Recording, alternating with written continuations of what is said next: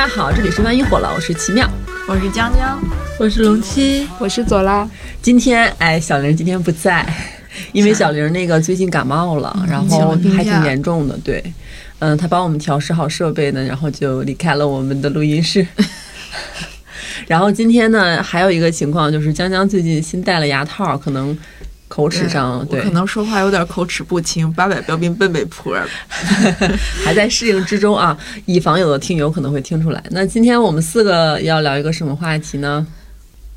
就是前一阵儿吧，大家都知道没人说话是吧？前一阵儿大家都知道江浙沪独生女这个事儿在网上特别火，然后。江浙沪独生女也成了很多人羡慕，然后的一个什么人生顺遂的对象，甚至想什么下辈子投胎成为江浙沪独生女。但是我们没有一个人是江浙沪独生女，我们有人在江浙沪，有人是独生女，所以硬要聊这个话题。对，因为之前其实我们也想过要聊那个独生跟非独生的这个话题，所以就是正好借着这个机会嘛，一起来来聊一聊。呃，我跟江江两个人是独生，嗯，然后龙七。跟左拉呢是非独生，嗯，那江江先说吧。这么突然，怎么牙套戴上之后就这么的拘谨了吗？就是有一种给牙穿上那种橡胶塑身衣一样的聊啥呢？聊啥呢？有点口齿不清啊！大家如果听到这里嫌弃这个主播，就是默默嫌弃吧，就是也没有招。我不知道为什么，就是我其实从小很庆幸自己是个独生女。因为我家里面像我爸是东北的，我觉得他就是重男轻女的，只是他没有这个机会拥有一个儿子啊。你爸是东北人啊？对我爸是东北人，要不然我的口音怎么能如此东北？就也不单纯是现在的一些熏陶，就是有一些时候我会明显感觉到他其实对嗯别人家的小男孩其实是更怎么说呢？就是标准啊什么更宽松的，就比如说我表哥。他犯了什么事儿？我还说，哎呀，男生嘛，很正常。然后人家成绩下降了，哎呀，男生嘛很正常，男孩都这样。就是他只是现在贪玩不努力，一旦好了，人家一努力了，人家马上就冲过去，就超过你们这些女生了。就是总是这样。就我总感觉，就是他但凡要还能生一个男孩，那我肯定在这个家里面就会很微妙。所以我会特别庆幸自己是个独生女。嗯。所以你从来就是不会羡慕别人家有哥哥姐姐这种情况。我看偶像剧的时候是真的羡慕的，嗯嗯，就是孟宴臣。那你小时候就已经看孟宴臣了是吗？你就不光是孟宴臣，就是类似于这种，而且好像还有一个日剧叫什么《哥哥太爱我了》，怎么办？救大命了！有哥的人真的听不了这种。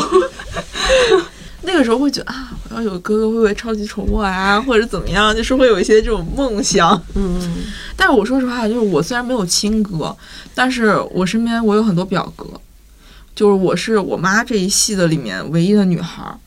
我的表哥们，要不然就是年龄差跟我差很大，就没有共同话题，平常也不会在一起玩儿。然后要不然就是从小欺负我。对不起，本期的笑点都落在了我的口齿不清上。没事，后面几期可能还有漏风的问题。因为我小时候不是说过，我小学的时候有遭受那个校园暴力嘛，就是班上有很多男生会故意的来欺负我。我记得有一次是，嗯，我和我哥一起去我们当地的一个游泳池去游泳，正好遇到了平常会欺负我的男生，然后他看到了我就跟狗看见了屎一样。你这个比喻真的是 很妙啊，挺好的，就感觉就是凑过来了，就是哎，就是那种就过来想要欺负我了。然后我发现我哥隔岸观火，是不是很过分？那他就这么看着呀？啊，他就这么看着。我本来心里面对他是有一点期待的，我觉得就是平常就是兄妹之间，他欺负我，或者是我们俩吵架，这都兄妹之间嘛，就遇不到外人欺负我，你总该站起来吧。然后并没有，他就在旁边看着。他好无能啊！嗯，他他就很无能，嗯，然后我就一下子就觉得我对有哥哥这件事情就破灭了。我觉得那可能有人就是有很好的哥哥，但是我万一没有这样的运气呢？然后我多了一个类似于像他这样的哥哥，还跟我抢家产，就是，就是虽然我们家家产也没多少，但是多少还是有点儿，嗯，那就很不好啊，有百害而无一利，嗯。左拉作为一个有哥哥的人，而且我也是才知道你是有两个哥哥，对不对？嗯，嗯对，我是一个大哥哥，然后二哥哥跟我是龙凤胎，就是同时出生的。哇，然后你就就刚刚江江说哥哥隔岸观火那个事，嗯，那我大哥确实不太一样。就小时候，因为我就听你这个，我想到我小时候的事情。就我哥小时候也欺负我，但他就是他欺负我可以，外人不能欺负我。你看，就哥哥硬太爱我 了怎么办？就 就小时候很小的时候，就是都有那种露天电影嘛，然后不是自己带个小板凳去抢位子嘛，然后我位子给人抢了，我哥当场跟人打起来了。哇，啊，，对，然后他好帅气啊！孟宴臣，孟宴臣，这就是我们这种独生女的幻想过的对场景。嗯没有回家该欺负我还是欺负我。就那种只能他欺负你，然后还有他宠着你那种感觉。我的表情大家可能看不到我的表情，有点扭曲，扭曲起来了。你接着说，你觉得有哥哥好还是没哥哥好？哎，小时候觉得很复杂，小时候肯定想过为什么不能只有我一个人。就我说一下为啥会有两个哥哥，我大哥哥比我大四岁。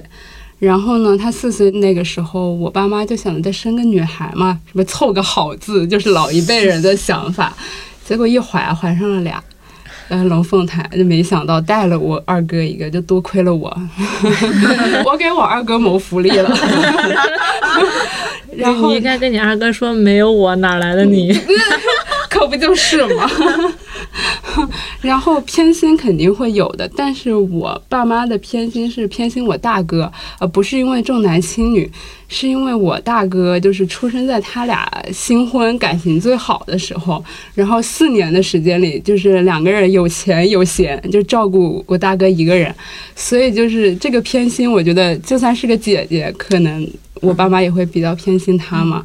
反正小时候会觉得这种偏心，我会以为是重男轻女，但是后来发现我二哥跟我一样一起被挨骂的时候，我就知道那是我大哥的独有的光环。嗯，我是有一个姐姐，嗯然后我姐姐比我大七岁。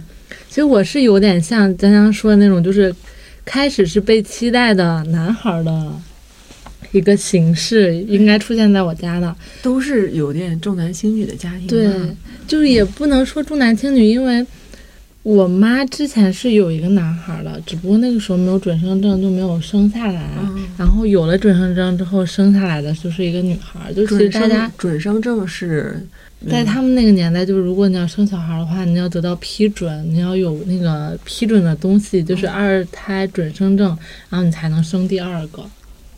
那会儿是可以生二胎的，在东北应该是不能。没有，嗯我们从来没有听说过这个。嗯，因为其实我家是从北方那边支援三线搬过去的厂子，就基本上还是很保留那种北方厂子里面的那种要求，厂子里的人是绝对不能生二胎的，只有我们厂子周边的那个村镇，就是只有那样的户口的人才可以。有生二胎的资格，就是我们是完全不行的。就是你一旦生二胎，相当于就是违反纪律、嗯违反规则，是有可能被查出来是要受处分的。嗯嗯，因为我也是上上大学之后接触了南方的同学，我才发现怎么大家都有哥哥姐姐这件事情。因为在我们老家也是，我不知道具体有没有说像龙七那种准生证可生二胎这种情况，嗯但我同龄跟往上数、往下数，呃，五岁之内的没有任何一个家庭是有二胎的，我们都是一个、嗯。一个孩子，所以出来之后我就发现为什么呢？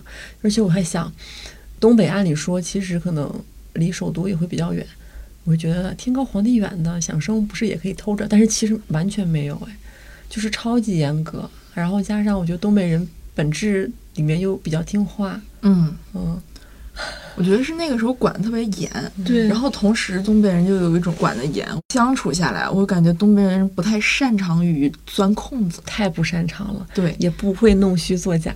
对，就是有点儿有点傻，双引号的傻，所以就是我认识的东北人基本上，嗯，绝大部分都是独生，其实这个政策一方面是因为它太严了，就是我们家也有亲戚，但他们家是男孩，就好像男孩就不能再生第二个，如果你要生的话，你就没有工作了。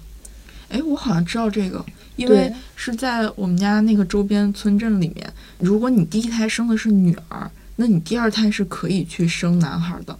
而且如果你两胎都是女儿，但是他也不会让你生第三胎。嗯，嗯，但是他好像会有一些补贴，是给那种农村户口的没有男丁的家庭会有一些补贴。因为我那个时候就我们上学的时候，我姐还有过独生子女证，就那个时候就已经发下来了。然后我妈就是有过那个男孩的时候，因为你没有准生证，如果你生下来的话，他跟我爸爸全部都失业。嗯对，所以他们也没有敢生下来。到我是持证上岗嘛，属于。嗯然后把我生下来之后，就发现我是女孩儿。其实我爸很失望，包括我爷爷奶奶也很失望。这个都是我妈后来跟我说的。但我爸就是很爱我。我们家其实是一直都是有两个阵营，就是我妈跟我姐是一波的，我跟我爸是一波的。就小的时候，家里人会问，啊，你爸妈离婚，你跟谁？我就特别坚定的说，我跟我爸，我妈跟我姐。当时就潜意识觉得我妈会更喜欢我姐一点，然后我爸可能会更喜欢我一点。我跟我姐因为其实年龄差差的比较大，就是差七岁嘛。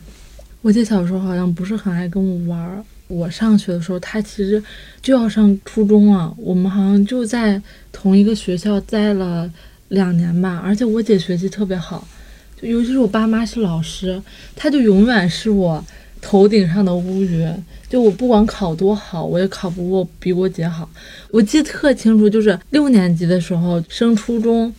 我考了我们全校第三名，但是又是我们班的第三名，就是一二三全在我们班。我当时还挺高兴的，我觉得我考的挺好的。然后我就去办公室了，因为那些老师全都是我爸妈同事嘛，然后他们就说：“你姐考上了我们那儿最好的高中，就是你考这个又有什么用？”就当时就啊，后就就有一种你何必呢？就是那意思，就是我姐会比我更强一点。其实我姐学习确实比我好，我姐会比我聪明很多。真的小时候没有特别多跟我姐关系很好、很恩爱，两个人一起玩的那种印象。就是现在记忆里好像完全没有，就唯一的印象就是我姐带着我跳皮筋儿，然后她摔倒了，她磕到了眉骨，然后眉骨有一道很长的疤，就是我唯一最大的印象。很温馨的画面，我记忆里完全没有。对，有一段时间就可恨我姐了，就我会觉得我姐让我父母太满意了。那现在就是成长之后，我就会觉得我姐很可怜，就我会觉得她你为啥会这么觉得？她帮我背负了更多，就是我父母会给到我们的压力。就我感觉我姐过得蛮苦的，就是她高中的时候可能压力太大，她参加过两次高考，她只要一高考就发烧。然后尤其是她那个时代，我姐考了五百多分吧，但是在我们那边就只能上一个普通的三本或者一个专科。她你家是哪儿的？河北，河北这么难吗？好像哦，所以才有衡水。因为那个时候就是估分，不是准确的给你分，你要自己估，然后你要就很保守。然后我姐最后上了一个专科，然后我姐就很不服气，然后她自己接了一个本科，然后上完之后那一年就好死不死赶上我爸住院了，啊，我爸生病了，然后我姐就回老家了，回老家找工作了。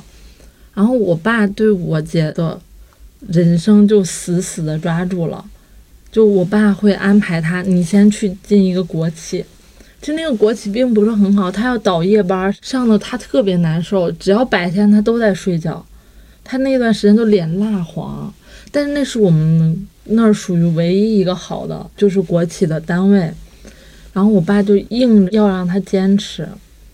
就那段时间，我姐甚至会哭着打电话说要来北京找我的那种。然后后来就是我爸又安排他去了我们那儿的学校，然后又让他考教资，然后考完教资之后，我爸又说你考公吧，因为教资这个通道太挤了，就是我姐考了。对，关系不够硬，对，然后就考公了。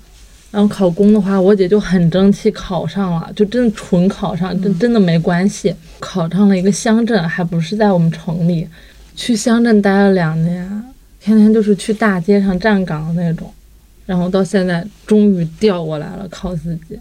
我姐整个人生就是被我爸安排的明明白白的，所以我姐经常会特别明确跟我说说，我已经回家了，你不要再回来了。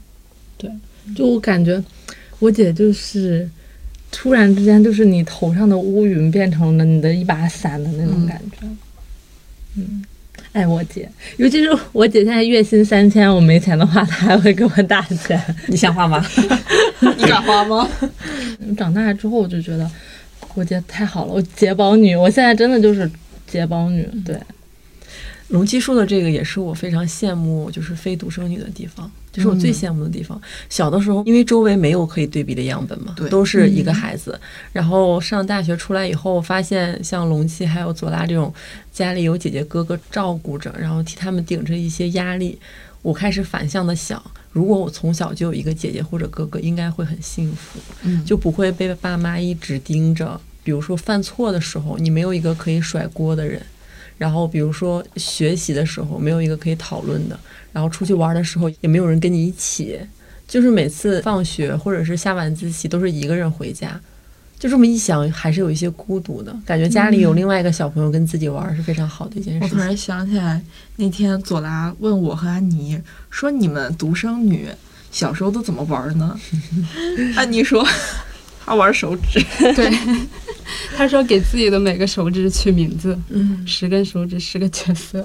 十个角色，然后就演，然后自己和十根手指的这个角色，然后演一下午。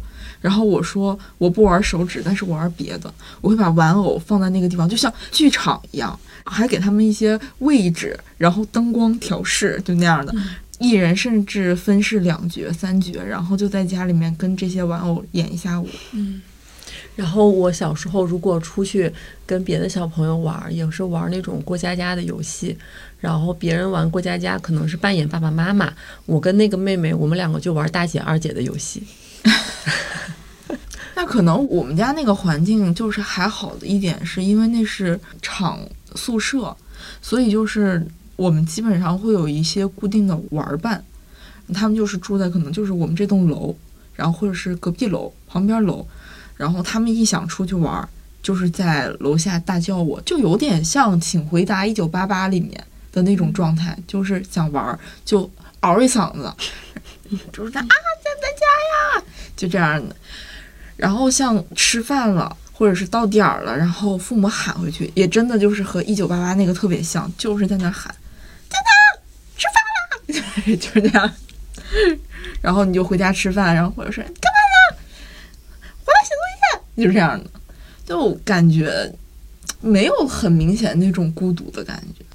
因为小的时候，我跟我的哥哥们，就是我爸爸那边儿，就是我爷爷那一边儿，只有我一个是女孩儿，其他都是男孩儿。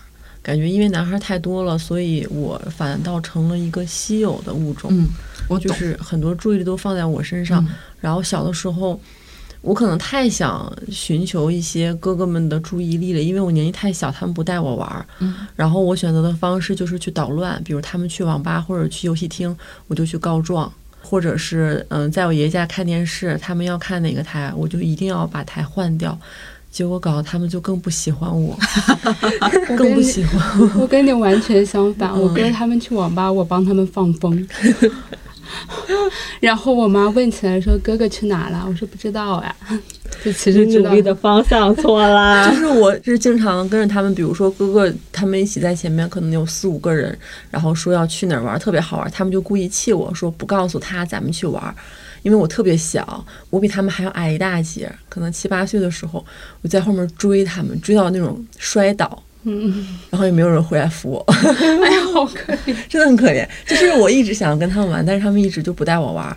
但是我们的产生交集的方式就是我一直在破坏他们的各种事情，比如谁早恋了什么的，或者学习不好，我就会阴阳怪气。你真的好像那种男孩儿喜欢一个女孩儿，然后揪她辫子那种古怪的心理。嗯，啊、然后在我爷爷家，我我跟我二哥吵架，我会编瞎话，然后把所有的过错都怪他身上。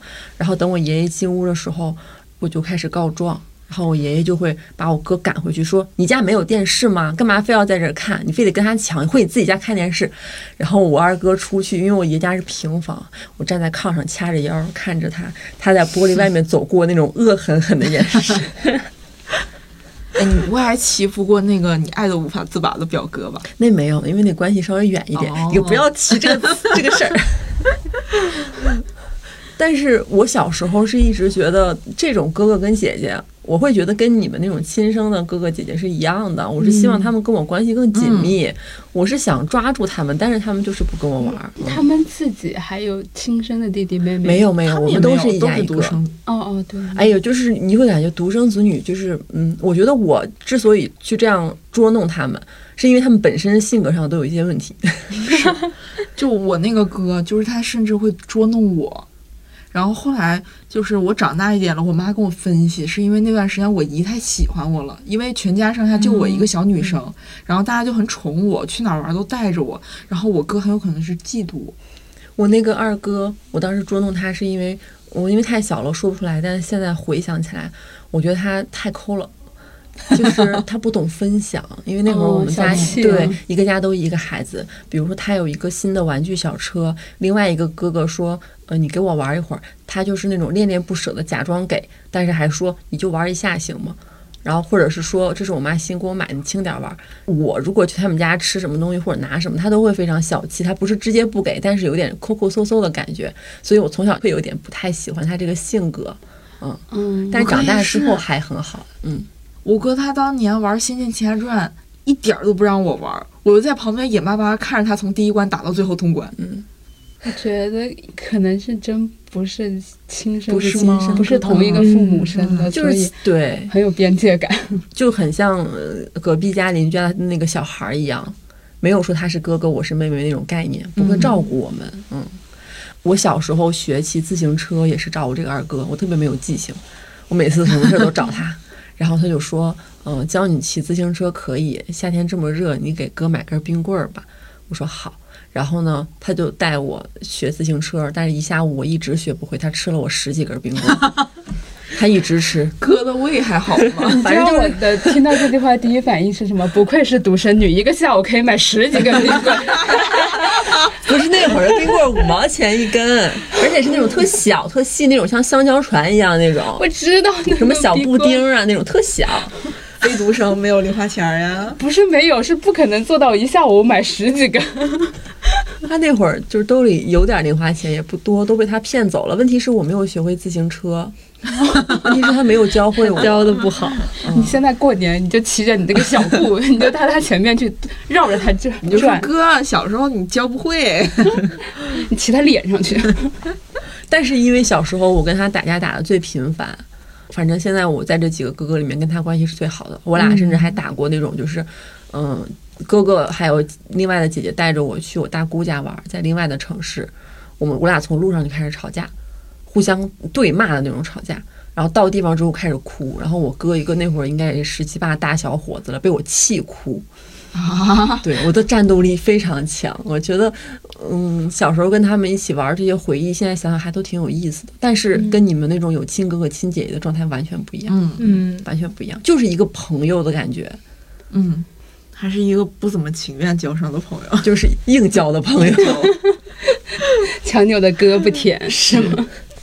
但我感觉我跟我姐从来都没有说过那种知心话，就比如躺在床上说啊，我今天跟谁谈恋爱啦，我今天喜欢谁，从来都没有。我姐是一个特别内敛的人，我感觉我窥探他的内心世界，全都是靠偷看他日记本。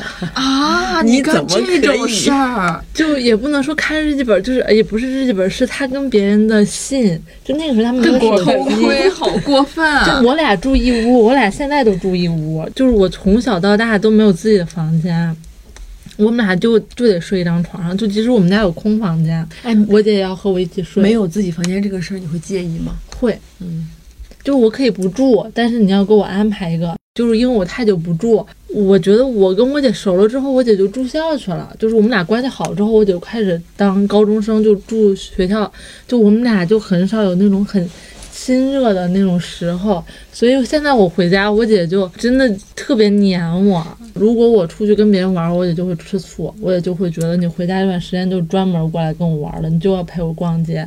我已经把所有我们要做的事儿都安排好了，你姐好你必须得粘人啊！对我姐我好喜欢这种姐姐我姐啊，超粘人，我姐超级粘人。喜欢但。你俩小时候是不是会有点像德善和他姐一样，就对宝拉，对我姐就是完全什么话都不跟我说，什么秘密都不跟我说。但是你想知道，我想知道，我特别想知道。然后他的信也不藏起来呀、他就放床头柜，我床头柜我们俩一人一边，我就一打开我就能看见他的，然后我就看他会跟男生写信，但是他们就是纯友谊，连封情书都没有太纯友谊了。我姐比我大七岁，我姐现在三十三岁了，我姐没有谈过恋爱，哇，到现在吗？嗯，一次都没有，哦，哎，那你姐自由现在恋爱从来都没有过。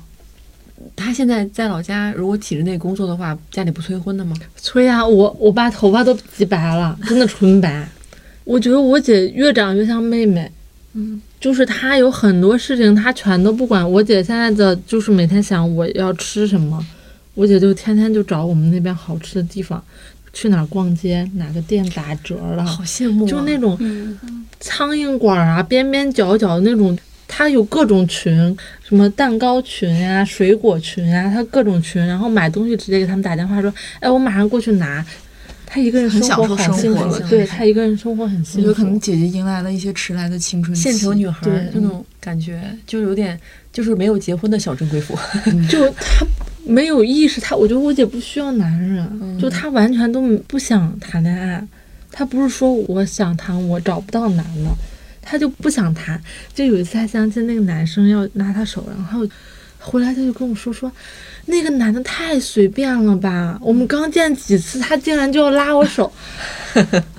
冷七，这个我说，嗯 不，像牛小玲 第一次见面就想跟人亲嘴，我说都同一个妈生的，我会觉得就我们俩相差很大。嗯因为你过了你姐完全没过上的生活，对你在大城市，嗯不过我以前上学的时候，我爸跟我姐说你大学的时候别谈恋爱，怎么着的。我爸他就知道我高中都谈恋爱，我姐就是那种我不谈，你你说你在大学家里人能管到你什么呀？你就谈呗。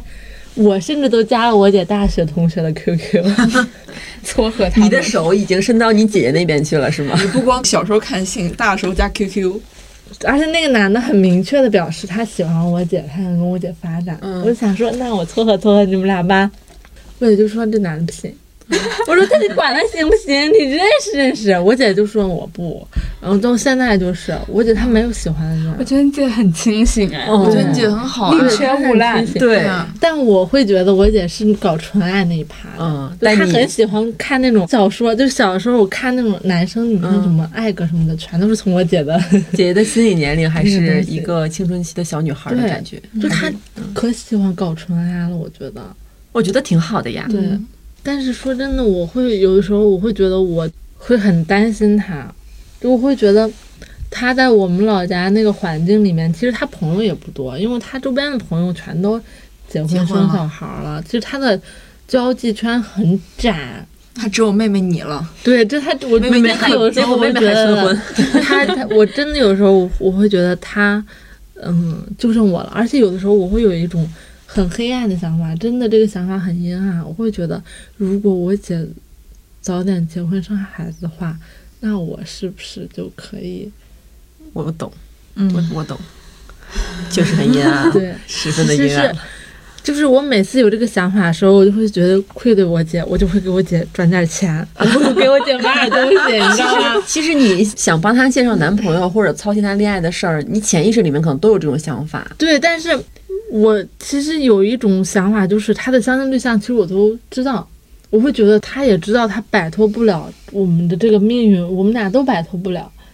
我想的贼多，我现在就想说，以后我要不要照顾我姐？我要不要跟我姐一起生活了？她自己我已经是那种，公职人员，他养老金比你高，就好吧？我会觉得，她福利待遇比你强别。看咱姐月薪三千，没准攒的钱比你多。对，哎，真是他打的真比我大六十五。岁了，人养老金是你的三倍。但我 姐她不爱跟别人玩儿，你知道吗？你怕最后只有你还继续跟她相依为命。对，我会觉得就没人跟她玩儿了，就是我姐巨黏我。但你有没有想过，她可能不太需要别人？嗯，嗯，嗯，她只要你别扔需要我下她就好了。对，我会觉得就是但是你想扔下她，我我没想过我扔你想把她推给别人？我看你呀，哎呀，我没想过扔下他，我是想说以后如果他真的不结婚的话，那他以后所有的生活，就我也不想让他一个人生活，那我也不可能把他接到我们家来，对吧？这么现实了都。我我真的会想过这些，啊然后我就在想可能理，解也可以，就是适应自己一个人的生活呢。这都是以后很远的事情了。你八字还没一撇呢，你结婚，就因为我会觉得我比我姐想得开了，就我会觉得我总要有一天要结婚，就我们家总有一个人要结婚。我以前是觉得，如果我姐完成这事儿多好，现在就是你完不成，那我来完成。你俩就有一种要跳火坑的感觉、啊。对，就总有一个，就是咱没有总有一个别的办法了，要就就父母我的想法我一家人没有办法，没有办法。为什么不？能试着让爸妈想开呢？对对呀、呀，因为我爸妈想不开，就是你知道，我爸是一个巨擅长道德绑架的人。我爸从来都不打我们、骂我们，我们要什么，我爸就给什么。我爸的意思就是我，你们要什么我给什么，我就想让你们结婚生小孩，为什么你们达不到呢？哎呀，这叫什么？就是命运的馈赠，都在暗中标好了价格。对，是这样的。嗯，就是因为我爸妈他们也不坏，他们只是有这个理念，就你也不能怪他们。但你不能为了这个想法就随便生小孩，但小孩肯定不能。啊！但是你也想啊，我那么爱男的，天哪！我又不像我姐那样，就是对吧？真纯清心爱寡欲，那么不需要男的也没事儿，我需要呀，对吧？既然我需要，对吧？如果真的哪一天我遇见一还不错的结婚生小孩，就是我也过上了我爸妈所谓的正常人的人生，那我姐怎么办？我真的我会考虑我姐让你。姐跟我聊，我可以当她的新妹妹。对，所以我这两年就是稍微有点存款。今年的时候，我姐就说她想买房子，然后我说那你买吧，我给你还房贷。嗯，对，其实因为我心里老觉得，就是我之前那个想法，真的对不起我姐，我就老想弥补她了。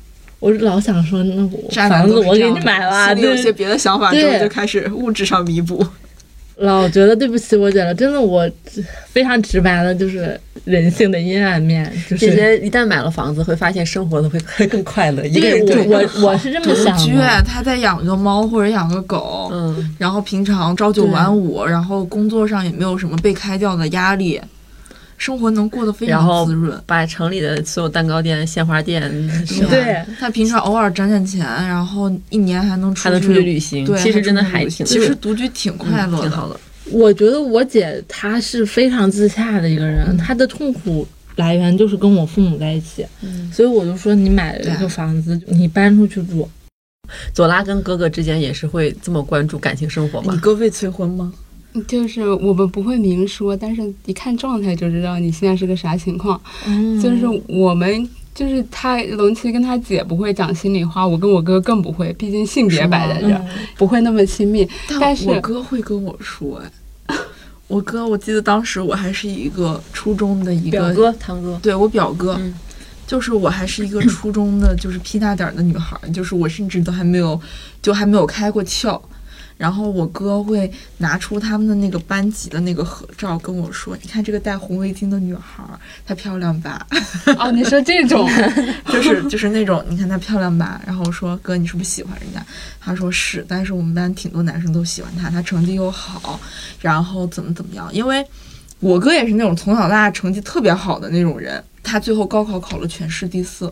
哇哦，那个女生考了全市第一，考了北大，哇，就长得又漂亮，挺清秀的一个女生，他就喜欢人家，然后就说，你说她这么好看，你说，嗯，过圣诞节我要送她什么礼物呀？我跟她想了半天要送什么，我才十二岁，我能懂什么呀？然后我说，你给人家送一个好看的手套，好一六八八呀，好纯爱。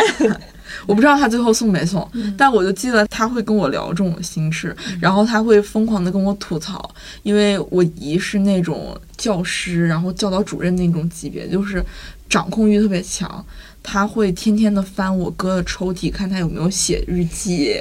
冷七，他会翻我哥的那个诺基亚手机，然后查他每天每一条短信，好窒息。好然后就可窒息了。然后我哥就实在是被压的没招了，然后跟我来聊。就是我俩虽然小的时候他经常欺负我，但是反而我俩年纪大了之后，关系反而舒缓了很多。就逢年过节他会跟我寄东西吃，就是我家呃辣子鸡啊，或者是辣椒什么的，他会特意跟我寄。然后包括现在大家的那个家宴上面，突然开始被攻击、被催婚，然后我会帮他挡。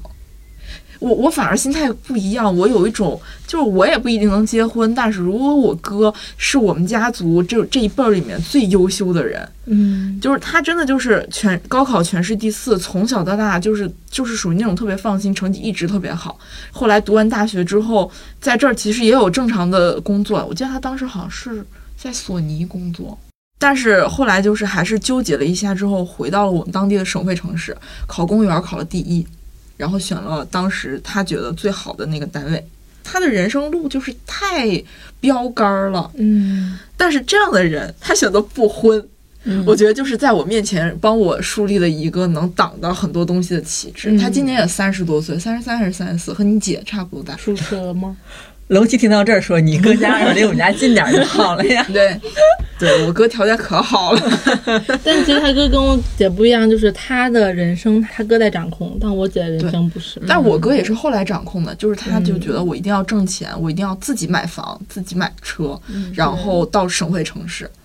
嗯，他就是有一个自立的一个过程。嗯，就刚开始也很痛苦，然后我就觉得特别好，然后我就会在那种家宴上面帮他挡，然后包括帮他扭话题，然后他背地里就会偷偷的给我送吃的，就反而关系因为不婚这个事情，我们两个站到了同样的阵营里面。嗯，因为跟你比起来，显然家里边会把目光更多放在他身上。对，因为我哥大我六岁，嗯。嗯，他现在是更着急，嗯，我我有一个问题，就假如说，昨晚你哥哥跟别的女孩谈恋爱，可能对那女孩老好了，就各种给人家花钱、送礼物什么的，就是打电话啊什么的，你吃醋吗？不是不是不是不是那种哥哥爱 上我吃醋，就是说你怎么对别的女孩那么好，你不对我那么好就是左拉说那种磕骨科也不能磕自己。我都不会生出一丝这种想法，我只会磕到了，我完全不会吃醋。天哪，我怎么会有这种想法？哎，我特别想问左拉，就是你平常看到一些骨科文或者是骨科的那种电视剧，不管是真骨科还是伪骨科，你什么感觉？男男可以，高启盛、高启强那种我可以。我那天说了，就是就像我哥跟我哥，我都勉强能接受，不尊重但也不祝福，就是我甚至都能勉强接受，但是兄妹的不行。孟宴臣那种不行，孟宴臣他俩没有血缘关系吧？对，但是他俩也是名义上的兄妹嘛名义上的，兄妹嘛。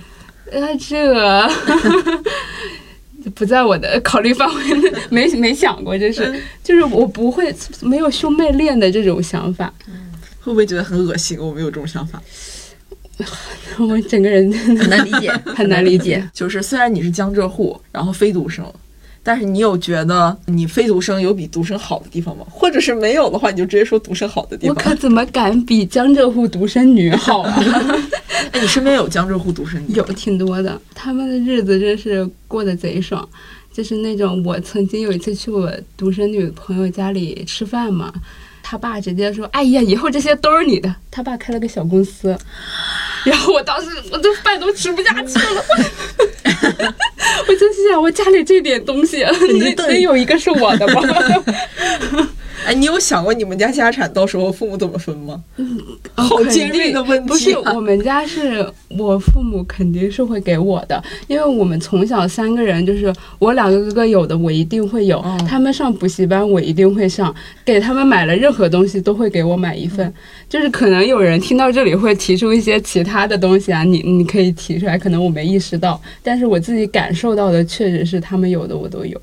就没有存在什么偏心偏爱这种东西。嗯，会有那种情感上的偏心嘛？比如说我们三个人三条疯狗一样吵作一团，但是我跟我二哥是挨骂最多的，嗯，就是可能对我大哥就是会有一种。哎，赌 就是长子的一些，也不是因为说什么延续香火这种偏爱哈，没有一点这个，因为我父母就是对我们从来不催婚，就经常刚才问那个问题，我就想说，你们都是从小就惦记家产，这个有多少家产从小就开始惦记？有多少家产有多少家产从小就开始琢磨，生怕外人分走一点儿。还有，不是之前不就说了吗？就是说觉得我哥小时候对我不好，就是觉得我姨很有可能会把家产分我一部分。你你为啥会有这种想法？嗯、也不是我有这种想法，是我妈跟我说的，就是你妈说将来你爷家产可能会给你，说觉得我哥可能误会了。你哥心思挺多呀，这么小心思挺重啊。因为说我姨好像有一次跟我哥哥开玩笑说，家产到时候分你一半儿，你妹一半儿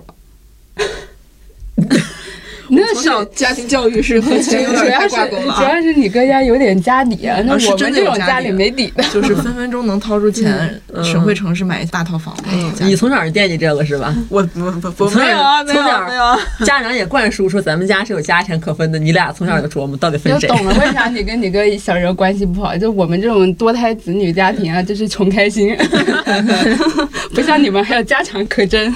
那所以我就想问一下，就是如果你们是独生子女的话，你们择偶可能找另一半结婚，你们会找家里人很多的吗？比如像朵拉这种，或我这种。不会考虑这个外部条件，你这个问题特别像我二姑问的问题。呃 为啥？是因为就是我参与过太多次我姐相亲了，包括我自己，你过于成熟了，你 就是我们家这个条件啊，两个女孩儿的在相亲市场上很吃香的，哦，是吗？对，为啥呢？因为我们家没儿子，哦，吃绝户。对不起，不这个话说有点难听啊儿子的。意思就是会考虑到他不需要给你太多彩礼，是这个意思吗？不，是，就是我爸妈的钱都是我们俩的，嗯，就是我们俩不会有一个你们的家到底有多少钱？你们没有，不是，有的店不是不是不是是这种是，嗯我们家没有伏地魔，嗯哦，没有就是没有一个花销更大的男对，没有对我们俩就是很平均的那种。我爸觉得他这辈子顺风顺水，哦，他没有任何坎儿，你知道吗？除了我跟我姐那你就是他命定的坎。我就我跟我姐就是他的最大的坎儿，而且我爸觉得我跟我姐不结婚这件事儿让他在家里抬不起头来。男人的那是他头好自己的容易抬不问题起。我现在给你提一条出路，你可以仿照我们前同事啊，嗯，当然你们的目的不一样，你可以现在考一个清华的研究生，看看咱 咱俩能不能抬得起头来，娶一个搭钱呃嫁一个搭钱的女婿。我我努我努努力，我努力，我从从今天开始努力。没有说必须啊，我的意思就是，嗯我我知道给自己太多压力了。对，嗯我之所以给自己太多压力，就是因为我的家里给了我们更多的压力。但是你要这么想，你已经二十多岁了，就二十多岁快三十的人了，你已经是一个成年人了，对，你应该为自己的人生负责。嗯你爸是不能为你的人生负责的。但我爸会定期给我打电话发消息说你妈最近身体不太好，你们在家的时候多帮他干点什么东西。我爸前两天给我发微信，我可以给你们看看，真的很窒息。我爸经常会给我跟我姐发小作文，好窒息啊！你跟你爸设置一下免打扰。然后拉黑，拉黑。就是，就你知道一个人就是用爱来攻击你，你是招架不住的。尤其是他们是以群组为单位，就我只要一回家，我姐现在已经跟我爸不沟通了，所以我是传话的，你知道吗？就我不知道奇妙有没有这种感觉，年龄稍微增长一些之后，那种独属于独生子女的，特别是独生女的那种压力，会突然压到自己的头上。那 废话，不然谁压谁头上？有 就是是吧？有就是因为我家是我父母生我生的比较晚，就我父母的年龄都应该比大家父母年龄都要大个十到十多岁，就已经是老年了。我们上面还有一个呢，你忘了。就我们上面还有哥哥姐姐呢，就应该我们的家里应该是差不多一般大，。对但是现在我就会明显感觉，就是因为我父母都已经属于老年人了，我只有一个人，而且我一个人在外面，在北京嘛，嗯我有时候真的会感觉到那种没有办法回家养老的那种压力。就比如有的时候我妈说啊，最近肩膀有点不太舒服，然后我去医院看了是什么什么病，然后我就会觉得哎呀。就是如果我在的话，我就可以带他们去省会城市啊，然后再看一看，再拍拍片儿，看有没有什么办法治。然后他就会轻描淡写的跟我说：“哎，都是老毛病了，这个东西只能呃调整。”然后说我爸最近就是有了痔疮，然后他自己不愿意去医院动手术。我说该动就得动啊。我说你们要是觉得地方小，医生你们不相信，那可以去贵阳呀，对吧？你就可以去省会城市找最好的医生去动啊。但是我不在那儿，我就没有办法去做这个事儿，我只能张着嘴说这个事儿。但如果我在那儿的话，我可能就直接学个车，然后开个车，我直接拉他们过去了。这样的时刻会觉得，哎呀，就是压力很大，就觉得如果我有一个兄弟姐妹留在那儿，这个又是一些阴暗的想法。好心安的想法。因为有的时候，嗯，这个想法说出来好像真的有点阴暗，但是有的时候我会主动的去跟我在当地的那些表哥，然后就是聊聊天儿或者怎么样。其实多少会存有一丝心情，就是你们在当地，有的时候可能我父母有什么大事小事儿，可能还得仰仗着你们帮忙，嗯，就是会有这样的心情，嗯然后会觉得还是平常得跟人家多联系、多走动，嗯然后如果有什么帮得上忙的地方帮一帮，嗯就是维护一下这个亲戚关系。嗯对，就是会有这种想法。然后包括我之前，我有一个朋友也会说，就说你也得，因为我的性格就不是很善于维护朋友关系。这个朋友就会跟我说，他说你也维护维护，就是老家这边的朋友关系，你大概就是还是跟大家联系联系。说你一个人在外面，然后这么长时间，然后你父母在这儿，你当时关系好的，有什么大事小事可以去帮个忙什么的。我会在这种时刻就会感受到压力，就觉得啊，养老这件事情一下只有我一个人在承受，但就不像非独生，他们就有兄弟姐妹，就是他们是一起在支撑这个事情。我家有一个跟江江刚才说的这个事儿几乎一样的事情，就是去年还是前年，因为我之前从来没有意识到这个事儿。然后我有一次回家的时候，然后我妈说：“你干嘛整天在家也不出去跟朋友玩儿什么的？”我说：“朋友都没回来。”我妈说：“那你以前在这儿同学呀、什么的，你都天天上班的，不是有很多同学吗？也不来往吗？”我说：“没有共同话题，玩不到一块儿去。嗯嗯，然后我就一副高高在上的样子。然后我妈当时就是用特别开玩笑的语气说：“你回来也不教点人儿，将来我跟你爸没了，也没人来抬我俩出了，难道我俩自己蹦出去吗？” 我当时听到这话就他说他他给我描述了一个他俩就是嗯说点不吉利的那种人没了的那个场景，说你不教人，那到时候。是自己蹦出去吗？我当时就觉得哈，我说原来他们想让我交朋友还有这个考虑，就跟你刚才说那个还是比较像的。对，就是我突然间听到这个话，哦，意识到哦还要这样，嗯因为他们两个在家那边，嗯，但是我爸妈没有给过我嗯关于养老的压力，嗯就是可能在我小的时候会偶尔说那种啊，你要好好学习，你要努力工作赚钱，将来什么得靠你养老。但是我工作以后从来没有再说过这个话了，而且我爸我妈从我特别小的时候，他俩就开始买保险，然后我也是嗯，然后从我工作之后呢，他俩又买保险，我回家发现已经有已经有好几份保险了，我就说你已经买了这么多，为啥还买？我妈说将来我俩生病了就不用你管，不用你操心。嗯我我妈更那个啥，她甚至在我们小时候给我买了独生女婚姻险，嗯，就是如果我到一定的年龄，然后没有结婚，钱就会反过来。好像那个年龄是二十几来着，反正已经过了，那个钱已经打到账上了。嗯幸亏我没结婚，多吗？几万块钱。但是你知道，就是以前每年好像交的不多也就交个几十上百的钱。然后你说交了十多二十年，然后能返几万，就挺好的。嗯然后不光是这样的钱，他给我买了 N 多保险，是买在你身上是吗？对，都买在我爸我身上妈是给。他俩买。哦，他他他俩他俩也有，但是我也有。就是他俩买给自己买的比给我买的多，就是他俩的所有重大疾病、意外险，反正更新的险种，他俩都会买一些。那个意思就是，将来他俩生病或者是养老这一块儿，他俩自己保障自己，不用我管，就说这种话。然后呢，我妈弄那个保险的抽屉里面全是各种文件，嗯每年几月份交什么什么，弄自己弄特明白。对而且我偶然间发现他在抖音上看短视频，因为大数据嘛，他刷了很多养老的短视频，嗯就是父母独自养老的那种东西。我就觉得他的意识上好像就是在尽量的给我减少负担。是嗯我妈甚至已经开始准备把房过到我名下了，就是因为她后来知道，就是觉得遗产税太高。听到你们家财产遗产，听麻了都有点。就是这个，这一期过去之后，又就是改完了一线中产富家女不只是牛小玲，我变成了县城贵妇。那我妈就会考虑很多，就他们自己也有保险，然后给我身上买了一堆的保险。然后他们的想法就是，不止他们不靠我，还希望就是我能不靠别人，嗯就是能靠家里。嗯然后其实我之前和我爸特别特别的不对付，但是今年有个事儿还整得我挺感动的，就是我爸看着我姨说买就买，花了个百万的这种钱，然后在省会城市买了套房，说买就买了。然后他听到的时候就是觉得，哎，我要有这个钱，那我就直接存理财产品，然后这钱我就直接给闺女，每个月有个几千块钱的利息。就是他就吃这个利息，他他愿意干什么干什么，他可以不结婚，可以什么都不干，然后他就是因为这有这个利息，他可以活着，所以就是我我会很放心。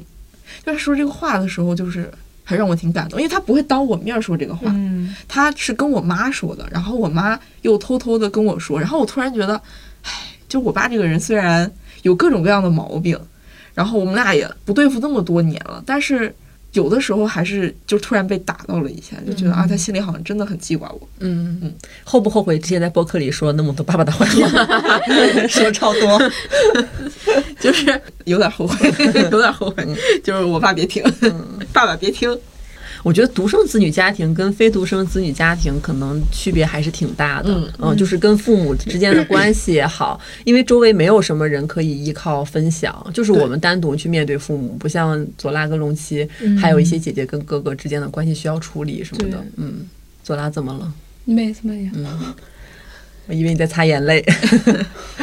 我确实有点想擦眼泪。我 独生女的好处，好羡慕。羡慕呢？就是我那们当然了，呃，其实今天小玲没在，我觉得其实是缺了一块儿东北富养女的部分的。对，我也觉得。对，然后因为小玲她整个人的状态给我就是，因为她之前讲过一个事儿，她有一次上班的时候，她那个眼镜腿儿断了，然后他就拿了一个卫生纸把眼腿儿缠上，然后继续上班。突然就跟我跟江江说，他有一次考研的时候眼镜坏了，然后呢，他说当时就跟他妈妈说了这个事儿，然后结果隔天他妈就给他配了三副眼镜，顺丰就寄过来了，是吧？嗯，对，嗯就是效率之快，就是会说姑娘你就专心学习、专心工作、专心干你的事儿，你有什么问题爸爸妈妈都给你解决了，嗯，羡慕吧？而且是嗯不计成本、嗯不计时间，就会把这个事儿给你办好。对，只为了闺女。嗯，所以小玲应该是从小是在东北富养起来的那种女孩儿。嗯，她不在啊，我说这个话也不代表她真的是这样。给她夯实一下她富家女的身份。今天我们说了很多独生子女和非独生子女的家庭的关系的情况，其实主要还是分享一下我们各自成长经历里的故事，不代表大多数的独生跟非独生的情况，包括龙七啊，然后讲的姐姐在县城婚恋的这个故事。啊，我觉得大家也需要用更多元、更开阔的去看待这个事情，不要去讨论的太那个啊。嗯，就是不讨论就是之前的就是什么规则什么的，对。就是我们只讨论实际的情况。对，其实我聊下来，我有一个很深的感觉，嗯，就其实我们各自都没有特别羡慕对方。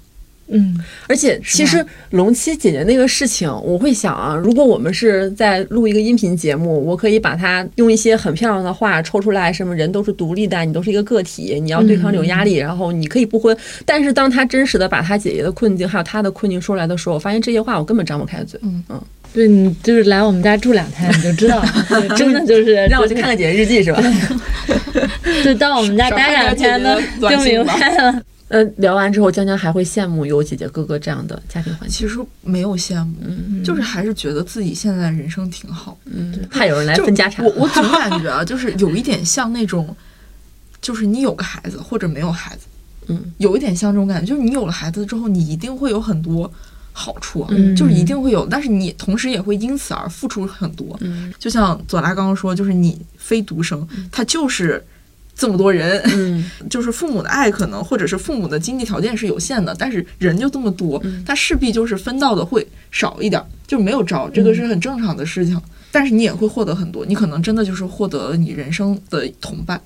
独一份的体验了。对嗯对对，我会感觉就是各有各的好，是就是看你怎么去选择。嗯，呃，当然了，独生子女和非独生这个东西我没有办法选择啊。对，就我其实有一段时间特别羡慕独生子女，就我会觉得就是他聚集了父母所有的爱，就是你的爸妈就只爱你一个人，你不会去找什么偏向啊、不偏向、偏心不偏心这种事情。但是太爱了，太爱了就会有点累。对，然后我其实是放下了，其实因为我妈就跟我说，说她之前有过一个小孩儿，最后没生，我就想说，哎，把我生下来，我就很庆幸了，就是我捡到一条命就不错了，就也不会而在意我现在突。然觉得，是不是其实以后也很少会有独生子女了？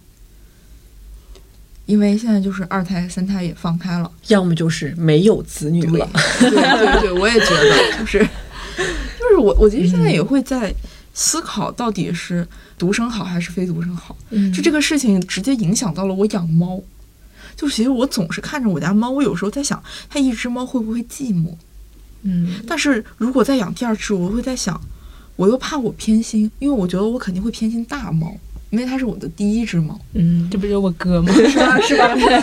我觉得我肯定控制不了，就是我再怎么控制，我物质上可能一视同仁，但是我心里面就不可能，就是真的能做到跟放天秤上的，就是怎么说呢？就是俩人的感情都可平均了。嗯嗯，那他自己想不想要一个弟弟妹妹呢？就是我会想很多这个事情，就是很纠结，到底要不要二胎？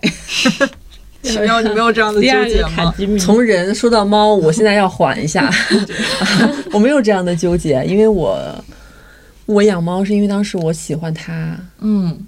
嗯，嗯，但是你没有想过，就是他一个人在家的时候，他会不会孤单？他会不会它不会，因为在家的时候他就睡很多觉，嗯我在监控里可以看到他。我一回家之后，他就跟我玩儿，它每天期待的眼里心里只有我，我也只有他。对，然后还有一个问题就是，你现在养了它，但是众所周知，就是猫猫会比我们先。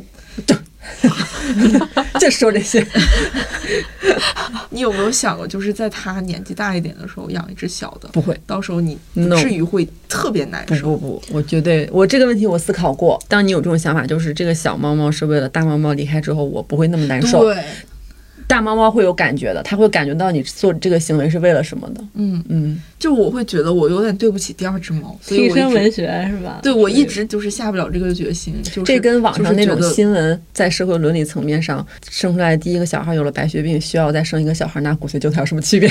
哎呀好好沉重啊，你真是。那我觉得可能非独生子女在养猫这块儿就不会有这么多纠结。独生子女什么逻不养吗？辑？什么逻辑？他现在是有强行把就是独生子女跟非独生子女和养宠物养一只还是养两只 挂连在一都没起没。太 你会纠结养第二只狗吗？不会啊。你你意思是说我想养还是不想养吗？就是抛开经济条件，他会说你会带入会带入人养孩子的思维去对待狗吗？你会考虑就是给他找个伴？嗯不会啊，哦对狗不太一样，狗狗平常每天出去遛弯儿，不是它，就是我家狗，它跟它亲哥都处不好，我再给它找一个没没血缘关系的，这不得打死？在家一个拆家够了，两个我家没了。那大家现在会羡慕江浙沪独生女吗？起个新话题，他好狠。咱不是 call back 吗？江，你有一种北方独生猫会羡慕江浙沪独生猫，东北独生猫，会羡慕江浙沪独生猫吗？我觉得我会羡慕江浙沪独生子，嗯，嗯，确实，是吧？嗯，就是集万千宠爱于一身，对呀、就是不只是父母的资源会倾斜向他，整个家族的资源都我觉得整个。社会都对他有一些偏爱。这个都咱说这一进去吧？期啊，就是很。很有财产味儿，继承者。只有你好吧？只有你 你实在没啥财产，不然也不可能天天想这么多，真的。我觉得天天想这么多，主要是因为我跟我姐都穷，穷开心就好了我啦。跟我姐都穷。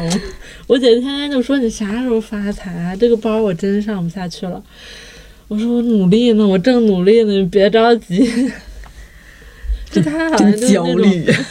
我会觉得我姐的人生就是太可惜了，我也希望她能变一变。其实我真觉得你跟你姐没必要非得有一个人做牺牲，你俩可以结成一个联盟的。其对呀、实，就像我和我哥，嗯，我俩现在就是家族的不婚联盟。你们来我们家过两天就知道了。你还是不够狠，对来我们家你过两天。你真是你还是不够狠你头还是你知道不够硬。我姨真的是 PUA 高手，我从小被她 PUA，就是后面自己觉醒了。我哥也是，就是很痛苦的脱离那个沼泽，沼泽就是虽然虽然爸爸妈妈心是好的，爱你们的，嗯但是你觉得他们在道德绑架你，但实际上你潜意识是甘愿被这种东西绑架，你才会是这样顺从。嗯，对，嗯，所以我觉得就是我不想伤害他们，我会觉得我的叛逆是一种伤害你害。没有叛逆，你没有这是叛逆是在坚持自我他。是在过自己正常的生活而已。对你没有叛逆，你已经这么大年纪了，你早就该和家庭有一些关系上的转变。嗯，就你不再是一个未成年需要他们养育的一个孩子。嗯我觉得就我自己来说，非独生的有一个好处就是，我觉得就是我们跟父母之间一定会有那种不可调和的矛盾，但是因为我有两个哥哥，我们三个真的是一个很结实的联盟。原生家庭肯定各自都有问题的，我们家原生家庭父母辈之间也有问题，但是因为我们三个是真的很紧的抱在一起，所以可能不会有那么多的像你那样的，不能这么说。三角形我才是稳固的。我会觉得我跟我姐是有联盟在的，但只不过我们都不想发起攻击，就不是你们这就不是联盟，你们这叫被动技能。对我们真的属于被动技能，就是其实我们现在努力都是在为对方努力。啊，我们今天聊，我感觉聊的不光是独生子女的问题，包括我们的问题，我们家人的问题，其实我们都聊了一下。感觉我的问题也挺重的吧，就是不管怎么着也好，有一个陪你长大的人也好，就自己长大也好，但是我们都是要长大的，对，我们都好好长大吧，成长快乐了。你父母是最需要长大的人。嗯，你这个收尾收的很好。那我们今天就聊到这儿吧，好的，来吧，然后咱们下期再见，拜拜。拜拜。